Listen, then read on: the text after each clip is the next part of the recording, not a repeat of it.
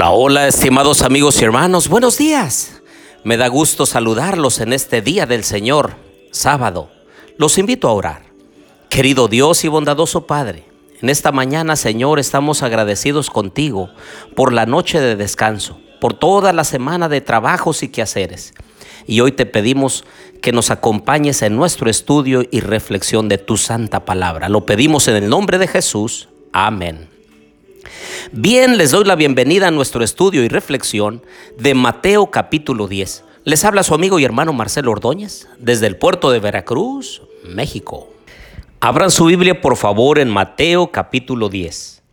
Comienza con la elección de los doce, el llamado que les hace el Señor para seguir el plan del Evangelio. Y entonces les da autoridad sobre los espíritus impuros para que los echaran fuera y para sanar toda enfermedad y toda dolencia. Se describe la misión de los doce en los capítulos 5 al 15, en donde se les envía a las ovejas perdidas de Israel primero. Y de los versículos 5 al 15, al comisionar a los apóstoles, Jesús establece cuatro aspectos de la misión que ellos han de llevar a cabo que son paralelos a la propia misión de Jesús descrita en los capítulos anteriores de Mateo. Primero, comenzar por los judíos, la audiencia primaria de este Evangelio. Número dos, predicar y hacer milagros. Número tres, viajar de la manera más modesta posible. Y número cuatro, estar preparado tanto para el éxito como para el fracaso a lo que añade bendiciones para aquellos que reciban a los misioneros y maldiciones para los que los rechacen. Y el mensaje era claro, al igual que comenzó el mensaje Juan Bautista y después Jesús, ahora Jesús les dice, ustedes van a continuar. Y ellos debían decir, el reino de los cielos se ha acercado.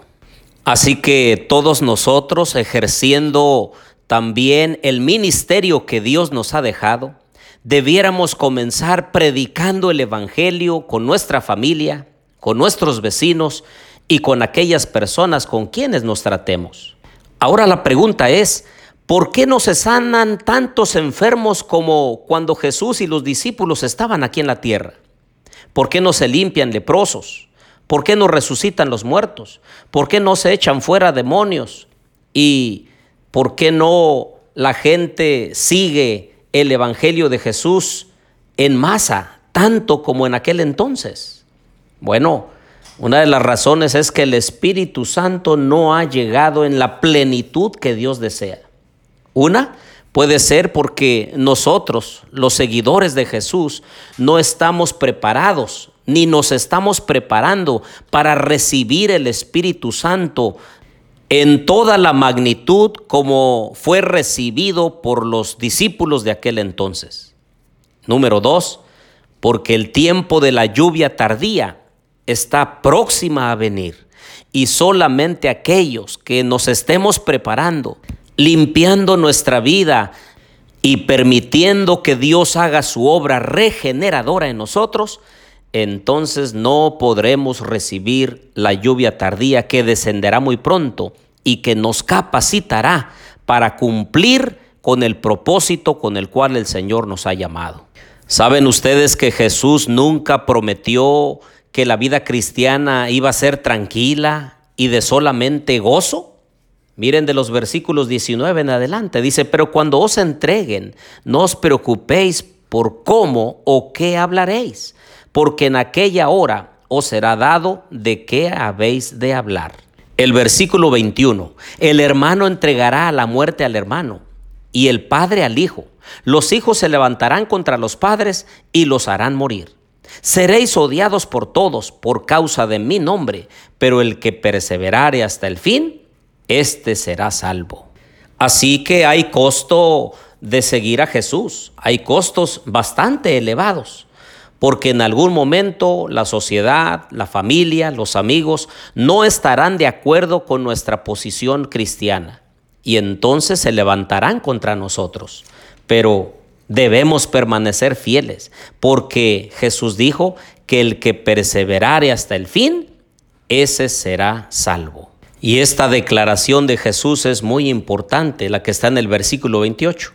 No temáis a los que matan el cuerpo, pero el alma no pueden matar. Temed más bien a aquel que puede destruir el alma y el cuerpo en el infierno. Ahora déjenme aclarar este punto tan importante, y es que Jesús no usa ni apoya la dicotomía griega entre cuerpo y alma como entidades separables. La doctrina judía no consideraba que las personas tuviesen almas separadas del cuerpo, como en la filosofía griega. Aquí Jesús usa alma para indicar vida eterna. No temáis a aquellos que solo pueden quitar la vida presente, o sea, el cuerpo, sino temed a aquel que puede quitar también la vida eterna. Y entonces el Señor describe con cuánto amor y cuidado trata a cada uno de sus seguidores. Y dice el versículo 30, pues bien, aún vuestros cabellos están todos contados. Así que no temáis, más valéis vosotros que muchos pajarillos. Y entonces nos anima a todos a que confesemos a Jesús delante de los hombres. El verso 33 dice, y a cualquiera que me niegue delante de los hombres, yo también lo negaré delante de mi Padre que está en los cielos. De muchas maneras se puede negar a Jesús. Una de ellas camuflarse como cristianos. Puede ser que en la iglesia estemos cantando alabanzas a Dios, nos arrodillemos a orar, estemos atentos al mensaje bíblico, pero cuando salimos de la iglesia y entonces nos movemos en el mundo, muchos solemos comportarnos como cualquier otra persona que no tiene el conocimiento de Dios. Ah, queridos amigos y hermanos, debe haber una clara distinción entre nosotros, los que esperamos la segunda venida de Cristo, y aquellos que solamente toman como muy relevante las cosas materiales y pasajeras de este miserable mundo. Debe haber una clara distinción en cómo hablamos, en cómo nos comportamos, en qué es lo que nos ponemos, qué adornos usamos, qué lugares de diversión o recreación eh, vamos. Debe haber una clara diferencia entre la música que escuchamos, en los programas televisivos o de internet a los cuales accesamos, entre muchas otras cosas. Entonces el capítulo termina de los versículos 34 al 42 diciendo que Jesús ha venido no a traer paz, sino espada.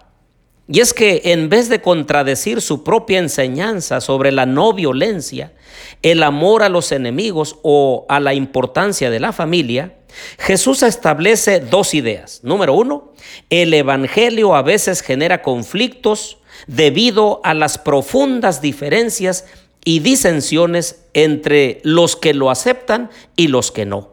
Y número dos, Deben redefinirse la familia y su lugar en la sociedad con respecto a la manera en que entonces se entendía popularmente. La familia carnal ya no está en la cumbre de la jerarquía en el marco del Evangelio. La aceptación de Cristo y la devoción a Él deben ser la prioridad. Y debemos dejar muy en claro, por supuesto que la Biblia enseña la importancia de los vínculos de parentesco natural, pero no a expensas de seguir a Jesús. Si hay algún hermano o hermana que está padeciendo persecución en la misma familia, malos modos, malos tratos, burlas, yo te animo a permanecer fiel a Cristo Jesús y orar por la familia para que un día el Señor los alcance con su Santo Espíritu. Oremos. Querido Dios y bondadoso Padre, gracias por tu palabra, porque en ella nos animas a hacer las cosas rectas delante de ti, a aferrarnos a tu mano poderosa y esperar que el Espíritu Santo descienda sobre nosotros para ser testigos fieles y verdaderos de tu santa palabra. Bendice a cada uno de mis amigos y hermanos hoy, en el nombre de Jesús. Amén.